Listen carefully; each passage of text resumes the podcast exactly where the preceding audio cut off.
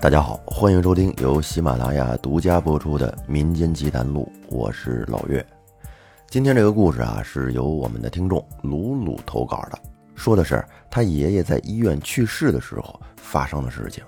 那咱们就一块儿来听一下。这件事说起来有些奇怪，但绝非是胡编乱造。我的爷爷一共有三个儿子，我爸和两个叔。农村有句俗话说的是“艺多不养家，儿多不养妈”。好在这三兄弟都很孝顺。爷爷病重期间呢，他们也都是尽心尽力的照顾。而且爷爷去世的时候已经都九十八岁了，在我们村来说算是喜丧。所以大家看上去虽然伤心，但是少了一丝的悲痛。那一年我上高中，得知爷爷病重的消息之后呢，我就请假回家了。我是孙子辈里边的老大，对爷爷也是最有感情的。当我回到家之后，看到病床上的爷爷都已经瘦得不成样子了，顿时我的眼泪就已经抑制不住的流了下来。爷爷得的是食道癌，在去世的前一段时间，已经都吃不下东西了，全是靠输液延续着生命。看着已经没有一点力气的爷爷，我不忍心离开床前，想着在爷爷弥留之际，再多看两眼。我握着爷爷干枯的手，心痛的哭着，也不知怎么的，我竟然迷迷糊糊的睡着了。两个叔叔也许是最近也太累了吧，坐在椅子上也打起了呼噜。在梦里，我看到了去世多年的奶奶回来了，他来到了爷爷的床前，拉着爷爷的手，用商量的语气说：“老头子，儿孙们虽然都孝顺，但是我也不忍心看着你忍受病痛的折磨，要不然你跟我走吧，行不行？”咱们到下边好好的过安生日子，你就别在这儿给孩子们添麻烦了。爷爷说：“我也想跟你走啊，可是我舍不得孩子们呀。”这时，奶奶有些生气的说：“你个瞎老头子，你个瞎老头子，你都看不见，看见了你就该心疼孩子了。这三个儿子。”这些日子为了照顾你，整天连饭都吃不下去，人都瘦了好几圈了。然后奶奶摸了摸我的头，说：“这大孙子不也是为了你都没办法安心学习了吗？你说你这一病得让多少人为你操心呐？”爷爷这时咳嗽了两声，说：“ 好好听你的，那就不麻烦孩子们了。”我走了，让大孙子赶紧好好上学去吧。此时，我感觉到爷爷的手紧紧的握了我几下，我便从梦中醒了过来。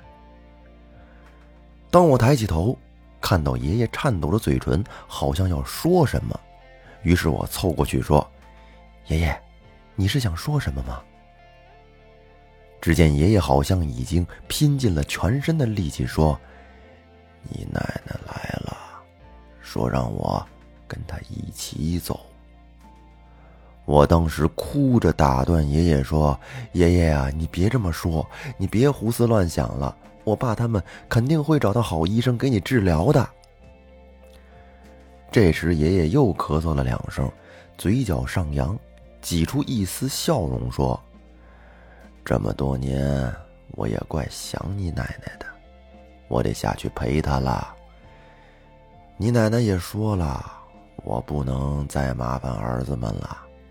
儿子们这么孝顺，我知足了，也该走了。再说了，也不能让你奶奶白跑一趟啊。听到这儿，我突然想起了刚才我做的梦，在梦里，奶奶也是这么说的，说别让爷爷再麻烦儿子们。此时，两个叔叔听见我和爷爷的对话，也醒了过来。二叔说：“爸，你别这么说，就算我妈来，也是想让你好好的，不是说让你走。”爷爷说：“老二啊，你还不信我说的？要不你问问你妈，你妈这会儿就在全家福那相框下站着呢，你去问问。听到这儿，我和两个叔叔突然都愣住了。首先，爷爷是个盲人，什么都看不见；其次，那个相框是奶奶走之后做的。但是担心爷爷过度思念奶奶。就没有跟他说过这全家福的事儿，所以说爷爷说奶奶就在相框下站着这事儿，让我们很是吃惊。我们还没缓过神来，只听爷爷说：“孩子们，我走了。”爷爷刚说完，紧握着我的手突然就松开了。我看着爷爷眼角流下的最后一滴泪水。我嚎啕大哭起来，我知道，爷爷也是万分的不舍。爷爷的葬礼过后，我跟我爸妈说，爷爷临走前，奶奶来过，而且还说不要让爷爷再麻烦儿子们了。刚开始，我爸妈还不相信，说我是因为爷爷走了过度伤心才这样的。后来。我两个叔叔来我家算钱，就是葬礼的钱，三个人均摊。二叔和三叔来了之后，都证实了我说的话。二叔跟我爸说：“哥，爸走的时候说妈就站在相框下面，可是咱爸根本就不知道这个相框的存在呀。”我当时也觉得很奇怪，但是因为爸的走，那会儿就没多说。后来，我仔仔细细的给我爸和两个叔讲述了那天我陪爷爷的时候做的梦。听完之后，我爸伤心的哭了起来。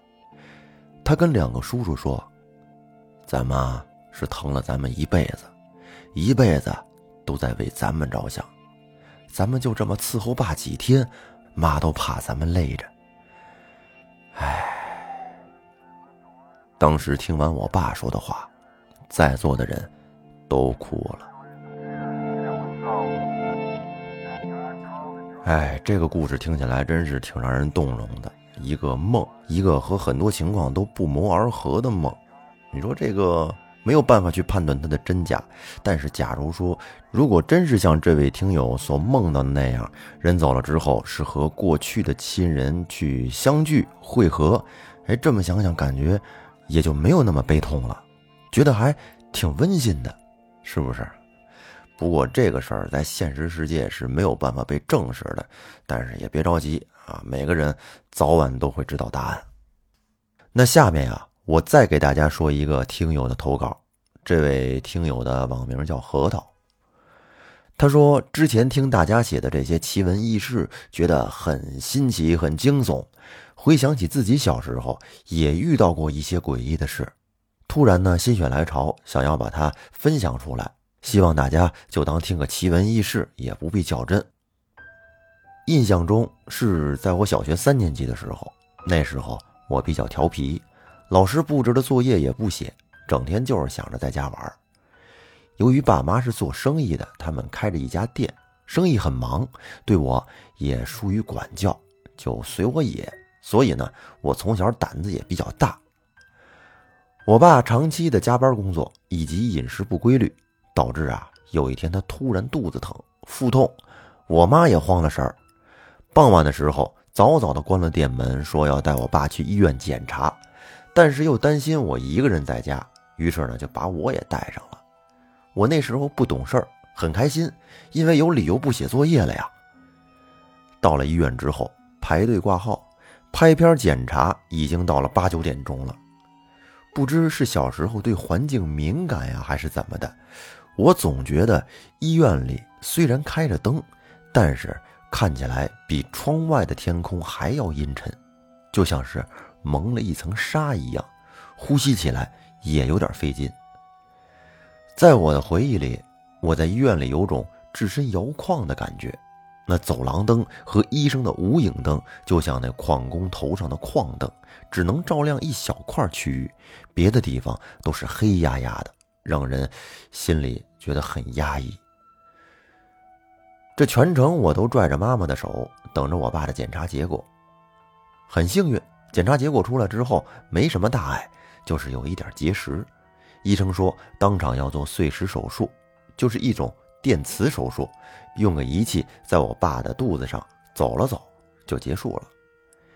这一场手术下来，时间已经快到十一点了，除了值夜班的医生和护士，基本上都已经下班了，走廊里。也没有什么人影。我爸做了几个小时的手术，这腿脚有点发虚，跟我妈说他想上厕所。当时也没有办住院手续，已经是准备走了。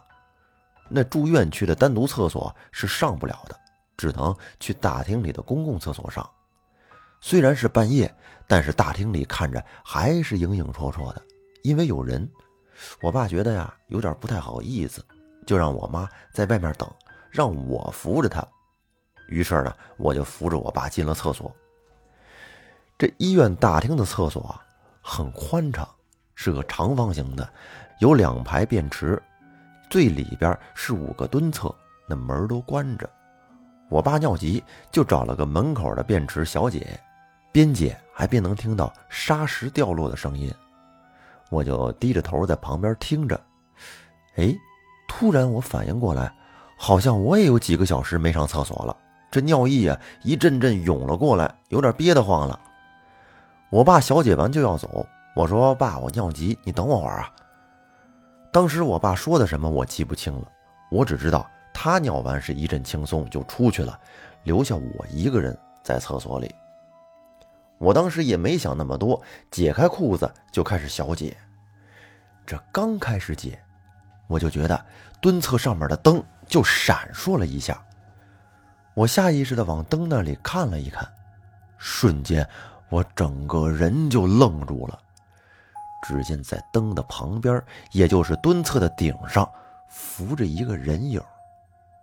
这让我浑身汗毛都炸了。虽然还在小便，但是已经没有小便的感觉了。只觉得自己站着，手臂和脸都是麻麻的，脚已经不受自己的控制了。我就死死地盯着那个影子，那个影子也盯着我。我看不见影子的眼睛和面容，只能看见一团会动的黑雾。